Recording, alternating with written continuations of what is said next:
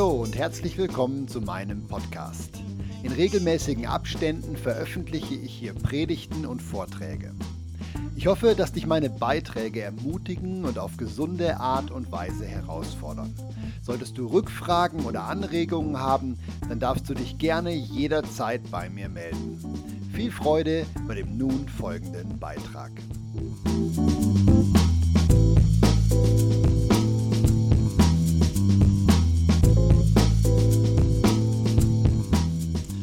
Ich begrüße euch ganz herzlich zum Gottesdienst, jetzt auch nochmal für das Video. Schön, dass ihr da seid. Ja, wir haben Leute oben, wir haben Leute in den unteren Räumen, die das über Livestream sehen und wir haben zum späteren Zeitpunkt auch Leute über YouTube. Jetzt gucke ich da in die Kamera, gucke dich oder euch an. Schön, dass ihr euch immer wieder einklingt. Ähm, und dann haben wir noch die Leute, die das über Podcasts hören.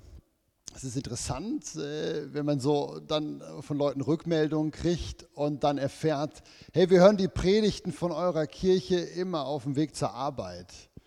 Das finde ich noch, finde ich speziell.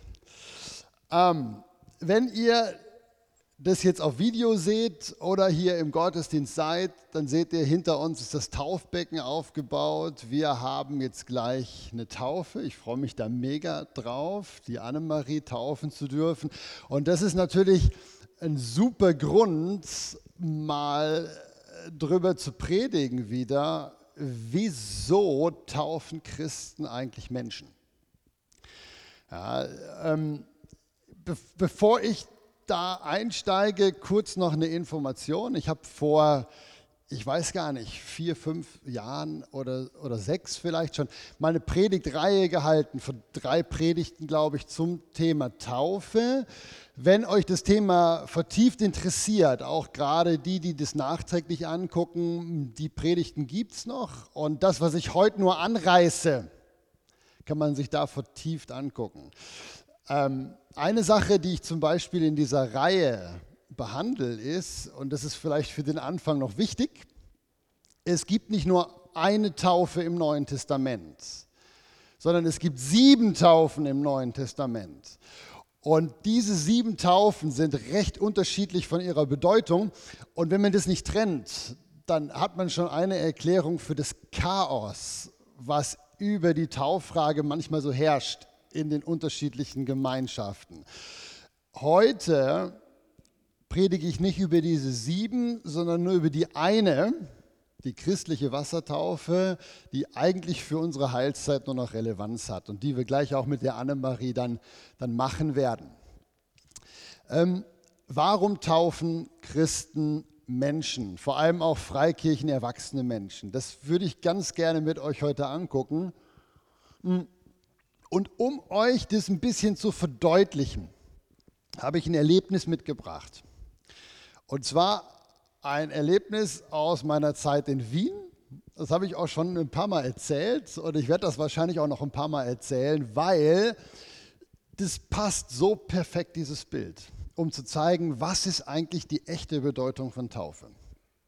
Ihr wisst ja, ähm, ich war Pastor in Wien, bevor ich in die Schweiz gekommen bin. Ja, und das war so eine kleine Freikirche, wo wir ein paar Jahre als Familie waren. Und in Wien habe ich mit einem neuen Hobby angefangen. Und zwar mit dem Hobby Inline-Skaten. Wenn ihr jetzt nicht wisst, was das ist, weil ihr vielleicht schon ein älteres Semester habt, ihr würdet vielleicht sagen, wenn ihr älter seid, Rollschuhfahren. Ja, aber es ist viel cooler wie Rollschuhfahren, weil man hat nur ein so, eine, ein so eine Linie mit den Rädern hintereinander. Und wenn man in Wien, ich weiß nicht, kennt jemand Wien gut?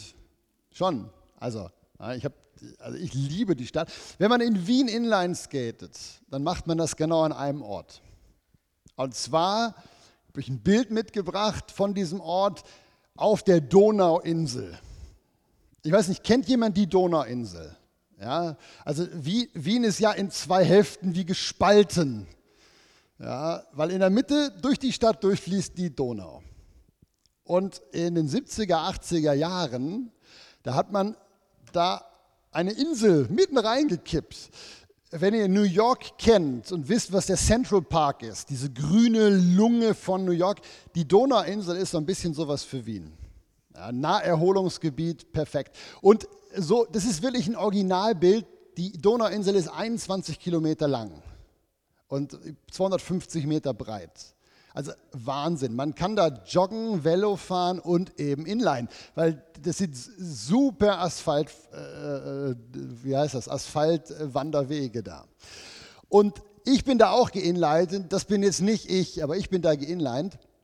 Und meine Strecke, die ich immer gefahren bin, meine Route, die führte zuerst über die Donauinsel und dann habe ich die Seite gewechselt und bin auf die, auf die Altstadt-Seite gewechselt, wo ich dann irgendwann am Ernst-Happel-Stadion vorbeigefahren bin. Das sieht von oben so aus. Das habe ich euch auch mitgebracht. Das ist das Ernst-Happel-Stadion, ist das große Fußball- äh, oder die Eventarena eigentlich von Wien. Hier ist übrigens die Donauinsel, ein Teil davon. Ja. Und hier bin ich dann so unten vorbei. Das Ernst-Happel-Stadion ist, ich weiß gar nicht, 50.000 Leute gehen da rein. Da finden natürlich Fußballspiele statt. Aber nicht nur. Da finden auch ganz viele Konzerte statt.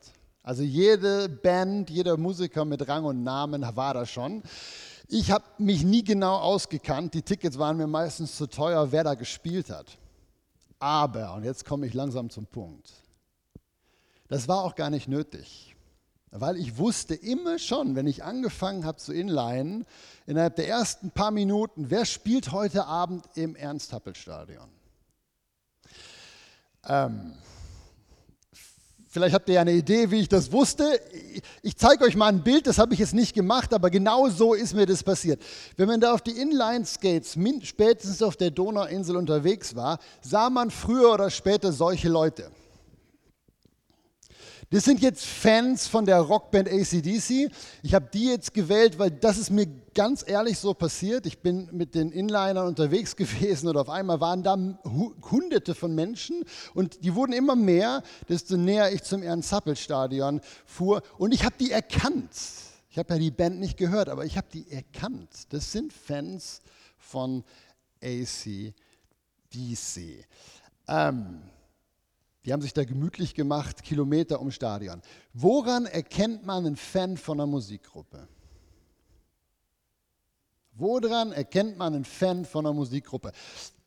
Ein Fan von einer Musikgruppe zeigt seine Leidenschaft, indem er alles, was er toll findet, auf seiner Kleidung trägt. Ja, das nennt man jetzt Kutten und da haben die dann ihre ganzen Fan-Sticker drauf. Warum erzähle ich euch das? Ich erzähle euch das, weil wenn man es ganz einfach sagen möchte, genau das ist die Bedeutung der christlichen Taufe. Die christliche Taufe, und das zeige ich euch gleich von der Bibel, hat eigentlich die Bedeutung, wenn ich mich taufen lasse, zeige ich damit, ich bin ein Fan von Jesus. Und wie sehr dieser Vergleich passt, das zeige ich euch jetzt eins und eins aus der Bibel, vielleicht mit einem Vers, den ihr bisher noch nie gesehen habt in der Bibel. Prägt euch das Bild noch kurz ein. Ich schalte jetzt um, wenn ihr mitschreiben wollt. Ich lese euch jetzt einen Vers aus dem Galaterbrief vor. Galaterbrief Kapitel 3. Und da steht was ganz Spannendes drin. Hier ist der Vers, für all die, die die Bibel nicht aufschlagen wollen. Da schreibt der Paulus, ihr alle seid durch den Glauben Kinder Gottes in Christus Jesus. Das ist die Schlachterübersetzung, einfach so rauskopiert. Und ihr alle, die ihr in Christus hineingetauft seid, und wie geht es jetzt weiter? Ihr habt Christus angezogen. Steht da wirklich so drin.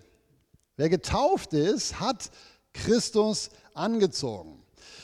Ich, ich finde die Aussage, oder schon lange finde ich die Aussage Henne spannend.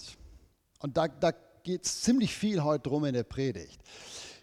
De, ein Kind Gottes zu sein oder zu werden, ist eine Sache, die muss eigentlich keiner mitkriegen. Also ich habe letzten Sonntag ja auch schon davon erzählt. Wir durften jetzt Anfang diesen Jahres zwei Leute aus unserem Quartier, die wir jetzt seit ein paar Monaten kennen, durften wir wirklich jetzt vom Erstkontakt bis in die Gotteskindschaft begleiten. Wir haben jetzt zwei Mittwoche hintereinander jeweils Leute zu Jesus führen dürfen. Das ist genau dieses erste Ding. Da sind zwei Frauen zu Kindern Gottes geworden. Und wir ermutigen die Leute, wenn wir so merken, die wollen das, dass sie das mit uns gemeinsam machen, damit sie wie, so sagen wir das, auch jemanden haben, der das bezeugen kann. Aber eigentlich kann man diesen Schritt, Gottes Kind zu werden, ganz für sich alleine machen. Innerlich Prozess, das Herz muss glauben. Taufe nicht. Taufe kann ich nicht einfach so für mich alleine machen. Da braucht es mindestens zwei, einen, der mich tauft nämlich. Und in der Regel, auch von der Kirchengeschichte her, hat man das eigentlich in der Gruppe gemacht. So wie wir das jetzt auch heute machen. Ja. Und darum sagt der Paulus, in der Taufe oder wenn ihr euch taufen lasst, dann ist es so, als ob ihr Christus angezogen habt. Und jetzt erinnert euch an die Fan-T-Shirts. Ja, die Jungs, die ich euch gerade auf dem Bild gezeigt habe, die haben ihre Lieblingsgruppe vorne und hinten, überall auf den T-Shirts und auf den Jacken gehabt. Wenn du dich taufen lässt, ist das so, als ob du Christus, Jesus Christus, vorne auf dem T-Shirt hast und hinten auf deiner Kutte oder auf deiner Jacke. Ähm, das Neue Testament benutzt natürlich ein anderes Wort als Fan. Ja, ihr werdet das Wort Fan nicht finden in der Bibel, aber ihr findet andere Wörter, und zwar zwei. Ja, wenn Jesus von seinen Fans redet, dann spricht er meistens von seinen Jüngern oder von seinen Nachfolgern. Und ähm, es ist spannend, wenn man das mal studiert, Taufe und was Jesus gesagt hat, dann werdet ihr merken, das ist wirklich so. Die Taufe ist eigentlich wie der Startschuss in die Jüngerschaft. Ich zeige euch jetzt einen ganz bekannten Vers aus dem Matthäusevangelium. Das sind so die letzten Worte von Jesus an seine Apostel und was sie tun sollen. Und lass uns das mal zusammen lesen.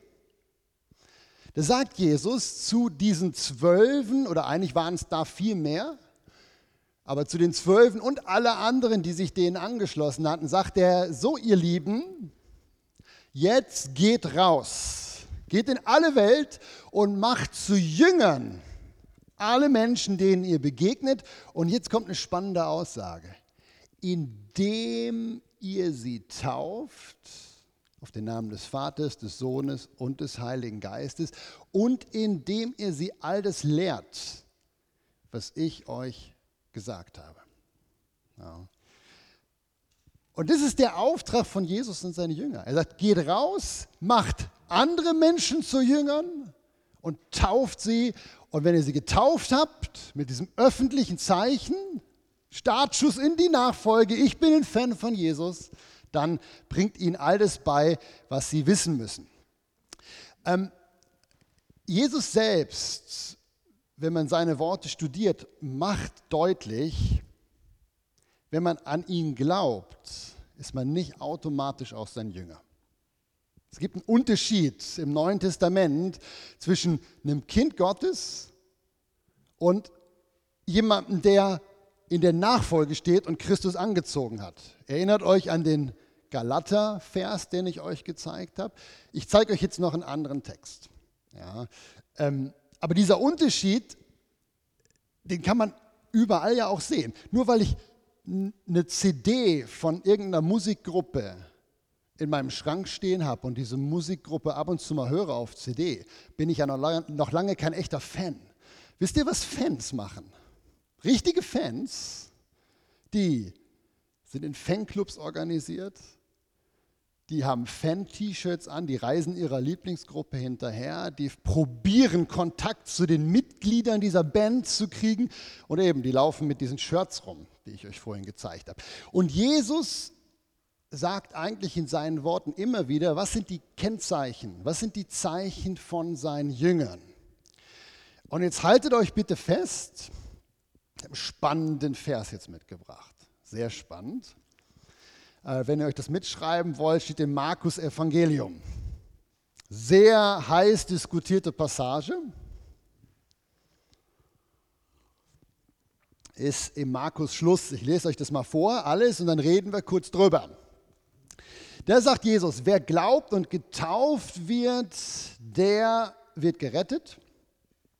Wer aber nicht glaubt, der wird verurteilt. Und dann geht es weiter. Diese Zeichen aber werden die Gläubigen, und das sind ja hier dann auch die Getauften, begleiten.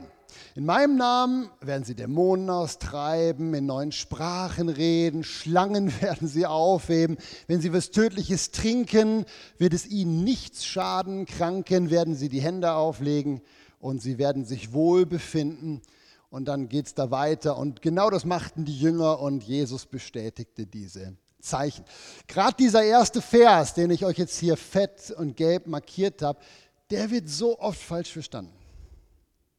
Ganz viele Leute, und ich habe die ja manchmal auch äh, dann am Telefon oder im E-Mail, die zitieren diesen Vers und sagen, hier steht drin, ich komme nur in den Himmel, wenn ich getauft bin. Ja, das ist der Vers, warum man zum Beispiel auch kleine Kinder tauft. Weil man Angst hat, wenn man die nicht tauft, dass die vielleicht, wenn denen jetzt irgendwas passiert, dass sie nicht in den Himmel kommen. Ähm, ihr Lieben, ich will nicht lange hier stehen bleiben, aber wenn man sich den Vers richtig anguckt, zum Beispiel diesen zweiten Teil, ja, oder wenn man im ganzen Neuen Testament sich mit der Tauffrage beschäftigt, nirgendwo im ganzen Neuen Testament wird gesagt, dass ich getauft sein muss, um, um in den Himmel zu kommen. Also nur um es mal zu sagen, ich werde das jetzt nicht weiter, weiter belegen, aber das steht nirgendwo in der Bibel. Zu einem Kind Gottes wird man, indem man an Jesus glaubt. Aber die Taufe ist auch wichtig. Nicht um in den Himmel zu kommen, aber die ist wichtig, weil das das Kennzeichen ist, dieses erste Signal und für viele auch das erste öffentliche Signal in früheren Zeiten. Ich möchte gerne ein Jünger von Jesus sein und bin bereit, jetzt auch alles zu lernen, was er mir beibringen möchte. Ja.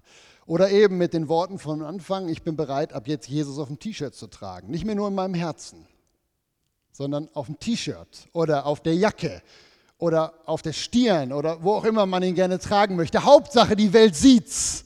Ja. Ähm, und spannend ist jetzt halt, wenn man weiterliest, ich habe euch jetzt nur den ersten Vers kurz versucht zu erklären, wenn man weiterliest, dann spricht Jesus ja von Zeichen.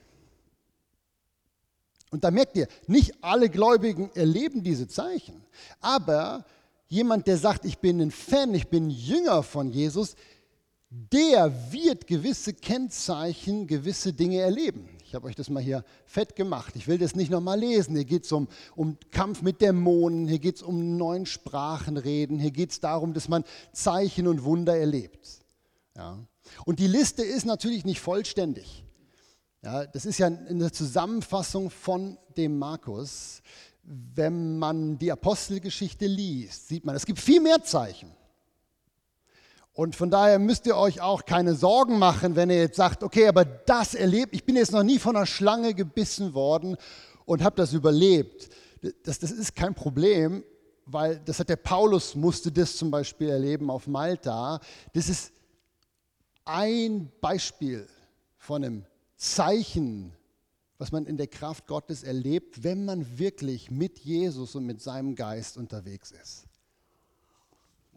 Der Punkt, auf den es mir ankommt heute, den habe ich euch aufgeschrieben. Ja, ich habe das aufgeschrieben, ist kein Bibelvers, das kommt jetzt aus meiner Feder. Das ist wichtig. Das Neue Testament macht eine Sache immer wieder klar. Die Kraftwirkungen Gottes, die kommen nur in solchen Christen zum Vorschein, die bereit sind, als Jüngerinnen und Jünger zu leben. Das ist der Punkt. Ja? Und genau darum heißt die Predigt, wie sie heißt. Ich könnte mir vorstellen, der ein oder andere hat bei dem Titel erstmal geschluckt durch die Taufe oder mit der Taufe zum vollen Potenzial. Ähm, ich will mit diesem Titel auf gar keinen Fall sagen, dass die Wassertaufe an sich irgendeine Kraft hat. Also weil Menschen sich unter Wasser taufen lassen und wieder hochkommen, das ist keine mystische Handlung. Das ist kein Sakrament, wo irgendwie Energie fließt durch Symbol. Die Taufe ist für mich ein Symbol. Ein Symbol für eine Entscheidung, für eine innere Entscheidung. Und die habe ich euch jetzt schon ein paar Mal gesagt, was das für eine Entscheidung ist. Die Entscheidung, ich möchte ab sofort Jesus nachfolgen. Ich möchte ihn durch mein Leben sichtbar werden lassen. Ich möchte, dass er wirken darf. Ich möchte die Dinge tun, die er auf der Erde getan hat. Wenn ich das mit den Kindern im Konfirmationsunterricht bespreche, was ist Taufe? Das ist immer so am Ende von den drei Jahren meistens. Dann zeige ich denen in der Regel ein Bild. Und dieses Bild zeige ich euch jetzt auch, weil das super verdeutlicht aus meiner Sicht, was macht die Annemarie gleich, wenn sie sich taufen lässt. Was ist eigentlich das, was bei der Taufe passiert? Schaut euch dieses Bild mal an. Ich hoffe, ihr kennt es. Ich nehme an, ihr könnt es sehen für die Leute, die das auf YouTube jetzt anschauen, die Predigt, ihr seht es wahrscheinlich auch. Für die, die das jetzt nur hören, zeige ich kurz oder beschreibe ich kurz, was da ist. Zu sehen ist da ein weißes Blatt Papier, das ist leer. Und oben drüber steht Vertrag oder in dem Bild jetzt Englisch Contract. Und dann ist deine Hand, die unterschreibt diesen leeren Vertrag. Ja. Und ihr wisst, normalerweise sieht es anders aus. Normalerweise, wenn man einen Vertrag unterschreibt, dann stehen da Dinge drin, Klauseln, Bedingungen, Abmachungen. Und jeder von euch, der Verträge unterschreiben muss oder unterschrieben hat, der liest genau, was da steht. Weil wenn man einmal unterschrieben hat, ist die Sache gefixt. Ja. Taufe ist ein Symbol dafür, dass ein Kind Gottes einen Vertrag macht mit dem Vater im Himmel oder mit Jesus. Und dieser Vertrag, der hat noch nichts auf dem Blatt geschrieben. Da steht nur Vertrag drüber und unten setze ich meine Unterschrift. Taufe ist ein Symbol dafür, dass ich sage, Jesus, du darfst mit meinem Leben machen, was du willst. Ich folge dir nach. Man könnte auch sagen, Taufe ist das Symbol dafür, dass ich sage, Jesus, du bist ab jetzt der Herr in meinem Leben. Du kannst in diesen Vertrag, den ich jetzt unterschreibe, hineinschreiben, was immer du willst, weil ich weiß und glaube, du hast super gute Gedanken für mich. Wenn ich, ist es neulich effektiv so passiert, wenn ich mit Menschen über Taufe rede, ich kriege ab und zu mal Anfragen ähm, und ihnen die neutestamentliche Sicht von der Wassertaufe sage, so wie ich euch das jetzt sage, dann ist mir schon passiert, dass Leute gesagt haben, ups, da muss ich jetzt aber noch mal drüber nachdenken. Und das kann ich sogar verstehen, weil wer gibt gerne die Kontrolle ab? Wer sagt gerne, ich unterschreibe diesen Vertrag und du kannst reinschreiben, was immer du willst? Ja, das würde man wahrscheinlich in dieser Welt mit niemandem machen. Bei Gott ist die Sache ein bisschen anders. Ja, ich kann die Angst verstehen, auch äh, vor dieser Person neulich, die gesagt hat, ich überlege mir das. Aber wenn man einmal verstanden hat, was Jesus und was der Vater im Himmel eigentlich seinen Fans, seinen Jüngern, seinen Nachfolgern verspricht für ein Leben, dann kann man schon erahnen, das, was er da reinschreiben wird, ist der Hammer. Auch wenn ich noch nicht bei meiner Taufe jeden Schritt genau weiß. Weil was sagt Jesus? Was verspricht er uns als seinen Fans? Ich habe euch meinen Lieblingsvers mitgebracht. Ich, gefühlt kommt er in jeder zweiten Predigt vor bei mir. Ah. Das ist Johannes 10,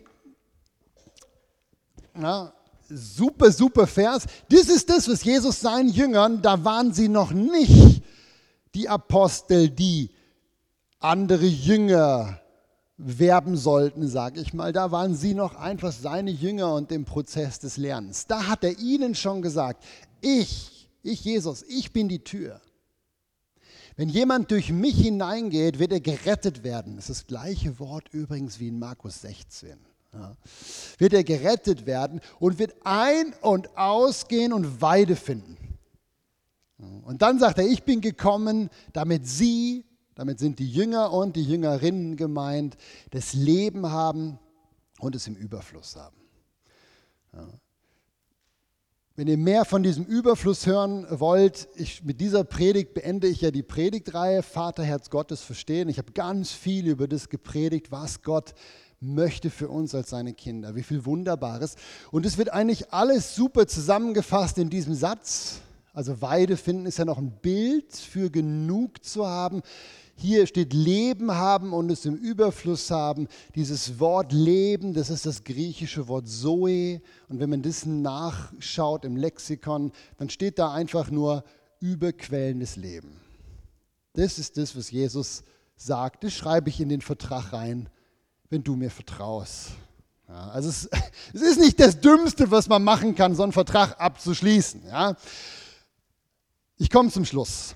Die Taufe sagt, oder wenn du dich taufen lässt, wenn die Anna-Marie sich taufen lässt, und ich werde sie das gleich fragen, bevor ich sie taufe, weil mir ist es wichtig. Ja, ich werde sie fragen, ist es so dein Wille, dass du Jesus nachfolgen möchtest? So gut wie es geht. So wie du den Heiligen Geist verstehst und wie er dich führst, möchtest du das machen. Weil in der Taufe, das ist das Zeichen. In der Taufe sagst du, ich folge dir, Jesus, zu den grünen Weiden. Und jetzt kommt ein wichtiger Satz ich folge dir auch auf den steinigen und dunklen und unklaren Wegen hin zu den grünen Weiden. Die gibt es nämlich auch. Mit der Taufe unterschreibt ein gläubiges Gotteskind eigentlich Jesus, du darfst ab sofort mir das Leben im Überfluss geben in der Portion, wie du das meinst, in der Art, wie du das meinst, in, der, in den Wegen, die du mich führen möchtest. Ich glaube, am Ende kommt Zoe dabei raus. Und zwar nicht erst nach meinem Tod. Ich möchte enden mit drei Fragen und einer Antwort. Habe ich euch aufgeschrieben? Im Grunde ist es sowas wie eine Zusammenfassung, aber drei Fragen, eine Antwort hört sich ein bisschen dynamischer an. Also hier drei Fragen, eine Antwort. Die erste Frage, willst du die Fülle im Leben erleben? Zweite Frage, willst du die Kraft Gottes erfahren, so wie Jesus es im Markus-Evangelium beschreibt und auch in vielen anderen Büchern? Willst du, dass das volle Potenzial deines Glaubens hervortritt? Und jetzt kommt die Antwort. Die Antwort lautet, dann hör auf, dein Leben selbst zu kontrollieren, so gut wie es möglich ist. Gib die Kontrolle ab an Gott, so gut wie das möglich ist. Oder mit einem Schlagwort zusammengefasst, werde ein Jünger oder eine Jüngerin von Jesus. Ich bin überzeugt davon, vom Lesen des Neuen Testamentes, dass dort, wo ein Mensch das tut, wo er sagt, ich versuche ab sofort Jesus an das Steuer meines Lebensautos zu lassen. Er soll mich führen. Ich bin Beifahrer. Ich lasse mich fahren und steige da aus, wo er das will, und dann steige ich wieder ein, wie er das will. Ja. Ich glaube, dass so ein Christ erleben wird, dass das volle Potenzial des Heiligen Geistes in ihm nach und nach zum Vorschein kommt. Ähm, die Wassertaufe ist das Symbol genau dafür. Ja, ich will. Ich rück zur Seite und du darfst fahren, Jesus. Ich ende ja so Predigten immer gerne mit ähm, Aufrufen. Der Aufruf an euch, die ihr schon gläubig seid, der ist eigentlich schon klar. Der steht hier unten. Falls du das noch nicht bist, die meisten werden es hoffentlich sein, ja, dann entscheide dich, die Kontrolle abzugeben und Jesus fahren zu lassen. Und ich glaube, aus eigener Erfahrung im Laufe des Christenlebens muss man die Entscheidung immer wieder neu treffen. Ja? Weil Jesus ist so ein Gentleman. Der will nicht fahren wollen, der will gebeten werden. Du kannst jederzeit sagen, hey, rück mal rüber, ich fahre jetzt eine Zeit lang. Das geht. Entscheid dich wieder, ihn fahren zu lassen. Und falls hier Ungläubige sind, ich schaue jetzt sicherheitshalber mal in die Kamera, weil das sind ganz sicher welche. Wenn du durchgehalten hast bis jetzt und noch nicht mit Jesus unterwegs bist, dann ist für dich jetzt die Frage nach der Taufe noch recht unrelevant sondern für dich ist die Frage erstmal relevant, möchte ich an diesen Jesus glauben? Möchte ich den ersten Schritt machen in die Beziehung mit Gott? Das ist völlig leicht. Es braucht im Grunde genommen nur eine Herzensentscheidung von dir. Ähm, es gibt im Internet Tonnen an Seiten, wo du nachlesen kannst, wie werde ich ein Kind Gottes. Wenn du mich sympathisch findest, du kannst mich jederzeit auch anrufen oder WhatsAppen oder SMSen oder E-Mailen und dann können wir das auch übers Internet oder bei einem Kaffee bei mir im Büro machen. Ich helfe dir gern dabei. Also mutig voran, einfach schreiben.